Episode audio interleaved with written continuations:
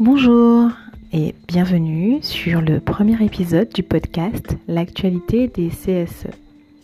Vous n'êtes pas sans savoir que les ordonnances Macron en 2017 ont modifié la configuration des instances représentatives du personnel.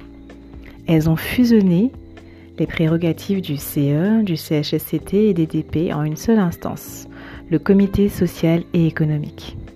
Pour vous éclairer aujourd'hui, nous allons vous apporter des précisions sur cette nouvelle instance. Bonne écoute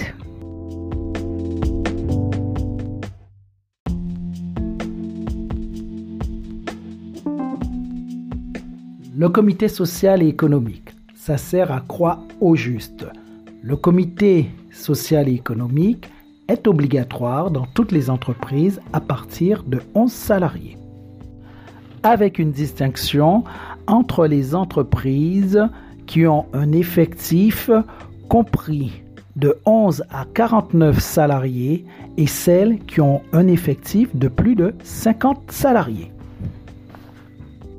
Les CSE de 11 à 49 salariés ont les attributions des anciens DP ainsi que les attributions supplétives du CHECT.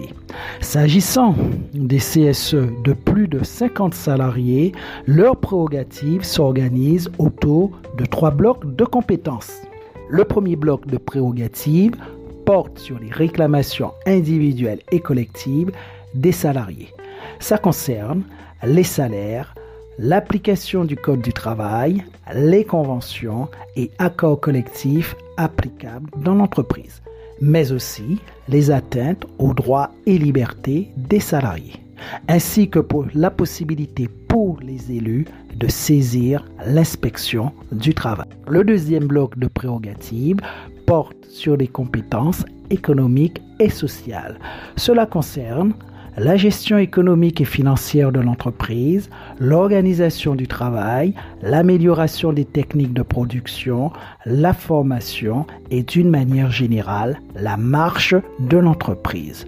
Mais plus encore, le CSE a le monopole de la gestion des activités sociales et culturelles.